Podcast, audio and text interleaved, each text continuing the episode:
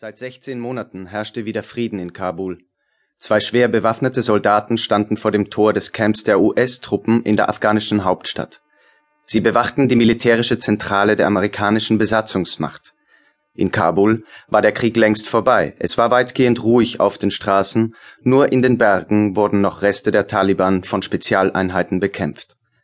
Die beiden amerikanischen Soldaten vor dem Tor wirkten entspannt ließen aber das Gelände vor ihnen nicht aus den Augen, denn vorsichtig zu sein war überlebenswichtig. Ryan, knapp 25 Jahre alt, war erst seit einer Woche hier und hatte bislang nichts Aufregendes erlebt. Baker, um einiges älter als Ryan, war bereits mit den ersten US-Truppen nach Kabul gekommen. 16 Monate war es her, dass die Taliban aus Kabul geflüchtet waren. Wochenlange Luftangriffe der USA und Großbritanniens hatten dafür gesorgt, dass die Koranschüler die afghanische Hauptstadt in die Hände der Truppen der Nordallianz fallen lassen mussten. Mittlerweile sorgten die ISAF-Truppen also für eine Art von Frieden in Kabul, für einen Frieden, der sich jedoch vor allem dadurch auszeichnete, dass die Besatzer gewechselt hatten, für einen Frieden, der nur dafür sorgte, dass für die Bevölkerung die Gewalt nun unberechenbar geworden war. Amerikanische und britische Soldaten patrouillierten durch die Straßen, ihre Kasernen mussten sie aufmerksam bewachen. So taten es auch Baker und Ryan. Hinter jedem afghanischen Vollbart ist ein potenzieller Terrorist zu vermuten, belehrte Baker seinen jungen Kollegen. Das ist doch Pessimismus, behauptete Ryan schnell. Schließlich haben wir diese arabischen Kameltreiber befreit. Baker beäugte Ryan etwas misstrauisch, denn so viel Unbedarftheit war im Einsatz fehl am Platz. Erstens sind das keine Araber, erklärte er. Zweitens sind wir hier als Okkupationsarmee. Die wollen unsere Freiheit vielleicht gar nicht, sondern lieber wieder ihre islamische Unfreiheit.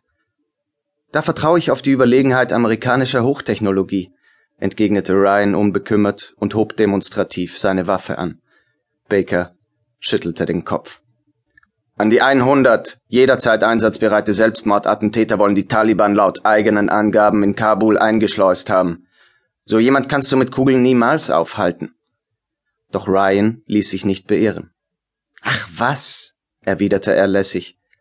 Was soll schon passieren? Zwei Straßen weiter startete ein älterer Geländewagen japanischer Bauart, der Fahrer lenkte das Auto vom Straßenrand nach links und fuhr gemächlich Richtung Militärstützpunkt. Es war kaum Verkehr, der Weg würde nur zwei Minuten in Anspruch nehmen. Nach eineinhalb Minuten Ewigkeit bog der Fahrer in jene Straße ein, die direkt zur Einfahrt des Militärcamps führte. Als er es sehen konnte, drückte er das Gaspedal bis zum Boden durch. Der Wagen beschleunigte auf 80 Stundenkilometer, der Motor heulte auf. Die Soldaten vor dem Tor wurden auf das sich rasch nähernde Fahrzeug aufmerksam. Ryan trat einen Schritt auf die Straße. Was zur Hölle soll das werden? stammelte er, als ihm Baker folgte. Baker begriff sofort, was gleich geschehen würde. Der Wagen machte keine Anstalten zu bremsen und raste auf die Wachposten zu. Die Soldaten hoben blitzartig ihre Waffen und zielten auf das Fahrzeug. Feuer! rief Baker, und das Auto wurde mit einem Kugelhagel eingedeckt. Die Frontscheibe zersplitterte, doch der Fahrer hatte sich gebückt und hielt nur noch das Lenkrad gerade.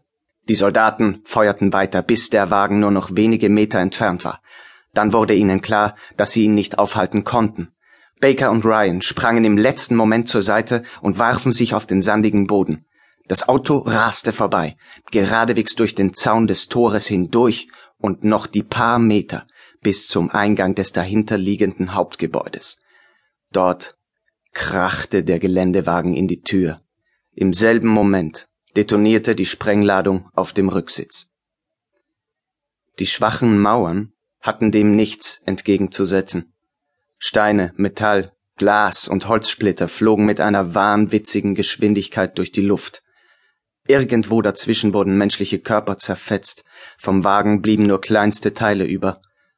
Als Baker nach langen dreißig Sekunden vorsichtig seinen Kopf hob und sich zu jenem Trümmerhaufen, wo zuvor das Gebäude gestanden war, umdrehte, konnte er in der Staubwolke zunächst kaum etwas erkennen.